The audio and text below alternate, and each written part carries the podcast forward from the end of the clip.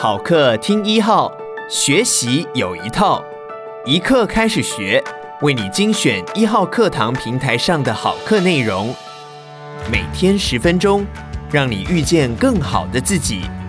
现在就订阅一号课堂 Podcast，在第一时间收听到我们提供的精彩内容吧。请听投资银行王牌分析师杨应超，财务自由的人生。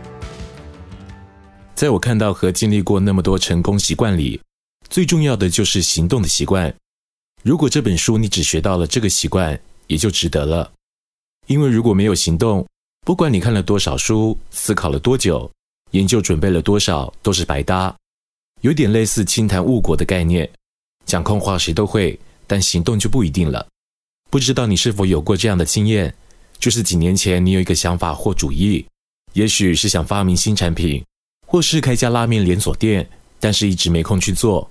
有天你去逛街，突然发现你的主意被偷了，已经被别人做出来了，在市面上贩卖你当初想开发的产品或是拉面店。你知道你跟那些人做出来的成果有什么不一样吗？就是你只是想想或计划，而那些人不一定比你聪明，却一定比你有行动力。你可能会问：难道计划不重要吗？如果不计划，就鲁莽去做好吗？当然不好，但如果硬要说计划和行动哪个比较重要，那一定是行动。当然，两个都做更好。像 Nike 的广告说的，做就对了。因为只要有行动，就一定有结果，不管是好结果或是坏结果。如果做错，看到负面反应，改进后再试一次就好了。好比有人问，你会给小孩几次机会学走路？这个问题其实是废话，当然是让小孩一直学。跌倒后再继续走，直到学会走路为止。难怪世界上每个人都会走路，这就是安东尼·罗宾讲的成功方程式。一定要先行动，看到错误就改，然后再试一次。你可能会问，要试几次才好？答案是直到成功为止。这也是为什么每个人都会走路的原因。大家都是从爬到学会走路才停止，没有行动，什么都是废话。如果没达到目标就放弃，前面的行动也都白费了。行动的另一个目的是，人生很多情况无法实现预测或计划，要做了才知道可能会发生什么情况。这有一点像下棋，也许你可以计划下几步，但是你绝对无法计划到全盘结束，因为除了复杂度之外，你不会知道对方如何出招，也就是市场或顾客如何反应，你也只能见招拆招。兵来将挡，水来土掩。如果有两个人，一个人花一年直接跟大家练下棋，另外一个人花一年只看书学习，你觉得哪一个人的棋艺会进步的比较快？如果没有行动，没走出第一步，你再怎么沙盘推演，也没有机会赢得那盘棋。我听过一个关于美国四星上将史瓦兹科夫的故事，他就是一九九一年率领联合国盟军在短期内大胜伊拉克的将军。他年轻时有一次，军方开会讨论一件既复杂又重要的事情，两边已经吵了好几个月了，但一直没有定案，因为做或不做都各有利弊，所以大家最后只好跟最高将领报告，请老大做决定。老大听完了报告，马上选了一个方案去做。散会后，将军偷偷问那位老大：“这么复杂的问题，那么多专家研究了这么久，都不知道怎么决定，你怎么能一听就懂？”马上做出决定，你到底有没有听懂？老大就回复：没错，这是很复杂的问题，我也不是全懂，也知道正反两边的专家都很优秀，他们竟然花了那么多时间研究，该想到的问题应该也已经想到了。但我知道，如果没有人拍板做决定，开始行动，这个研究不论在几个月也不会有结论，导致最后错失良机。世界上不可能每件事情都有百分之百的把握。如果做了那么多研究，开始行动一定比不开始好。只要做了之后，再小心观察情况，做出需要的改进即可。这个故事也让我想起八十二十法则。我也是完美主义者，很怕犯错。这个法则指出，百分之八十的成绩通常是由百分之二十的行动产生。也就是说，剩下最后百分之二十的成绩，需要你花百分之八十的精力才能获得。当然，这要视情况而定。有时你真的需要百分之百的成功率，向医生开刀或是飞行安全。但如果你可以接受百分之二十的失败或挫折，不妨考虑花百分之二十的精力五次，各达到百分之八十的效果。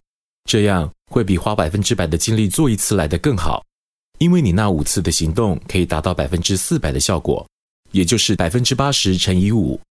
例如，像卖保险或当推销员，是很多人不愿意做的事。因为常常得打电话给陌生顾客，或经常被拒绝。可是如果你不怕被拒绝，别人计划很久做一次，可能一次就成功的机会很大。而你在同样的时间做五次，虽然可能被拒绝的机会大很多，但长期来讲，你的成绩可能是别人的四倍。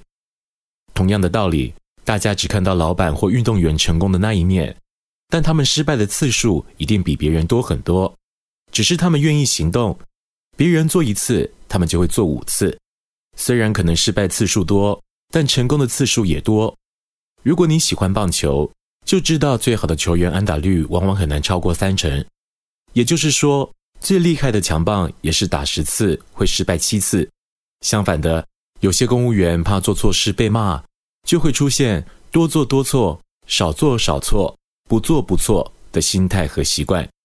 虽然不能完全怪他们。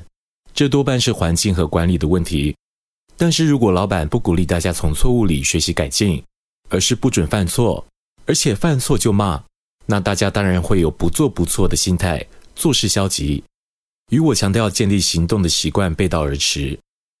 所以，除了要养成行动的习惯外，还需要不怕犯错，有错就改，只要有恒心，就会成功。当然不能犯致命的错误。而如果可以预先计划，减少犯错机会，成功也会比较顺利。我想大家应该都吃过或听过肯德基，它的创始人桑德斯上校在二次大战结束后，发明了一个自认很棒的炸鸡食谱，但需要找金主合作开店。他马上开始行动，一个一个去找，但他每问一个就被回绝一次，没有任何人愿意拿钱出来合作。如果是你，被回绝几次后，可能会放弃。或是会怀疑自己的食谱有问题呢？然而，桑德斯上校的行动力加上恒心，他在被拒绝了一千零九次之后，终于得到了第一个 yes，肯德基才变成全世界仅次于麦当劳的第二大速食店，在一百二十三个国家开了两万多家分店。另一个是约翰·坦伯顿，也就是 Templeton 基金公司创始人。买过基金的人应该都听过这家公司。至少也听过新兴市场教父马克·莫比尔斯，他就是这家基金公司的操盘手。我一直认为没有景气问题，只有争气问题，因为通常最坏的时候才可以让厉害的人找到最好的机会。像今年的中美贸易战，正是展现危机就是转机的最好时机。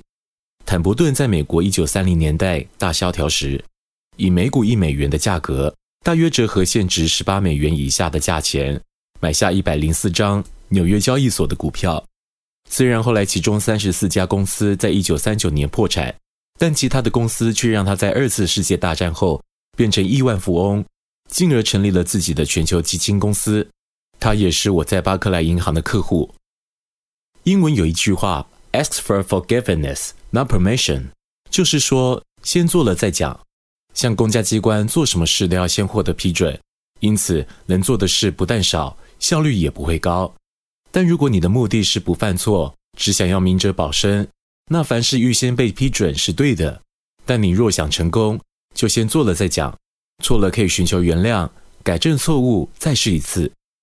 英语还有一句话，Pushing the envelope，这是我大学室友就教我的，因为他那时一直想成为美国战斗机的飞行员，而会开飞机的人都听过这句话。这句话的原意是。飞行员会尽量飞到地球最高、快到外太空的地方，测试飞机最高的限度到哪儿。做事也一样，如果你不尽最大能力试一下，你怎么会知道自己的极限在哪呢？搞不好比你以前想的要多很多，不去试试不是太可惜了吗？这也是我上一本书的书名“没有不可能的含义”。所以，只要你敢行动，踏出你的第一步，不管外部环境多艰困，都有机会成功。感谢你收听一号课堂。如果你喜欢我们的节目，别忘记给我们五星好评哦！也鼓励你把一号课堂 Podcast 分享给你的亲朋好友。现在就下载一号课堂 APP，购买杨应超《财务自由的人生》，收听完整课程吧。每天十分钟，遇见更好的自己。一号课堂。